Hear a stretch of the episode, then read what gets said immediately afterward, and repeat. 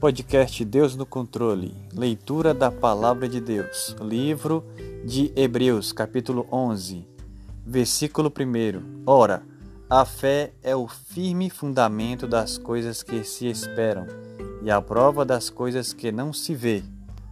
Versículo 6. Ora, sem fé é impossível agradar-lhe, porque é necessário que aquele que se aproxime de Deus creia que ele existe e que é galardoador dos que o buscam.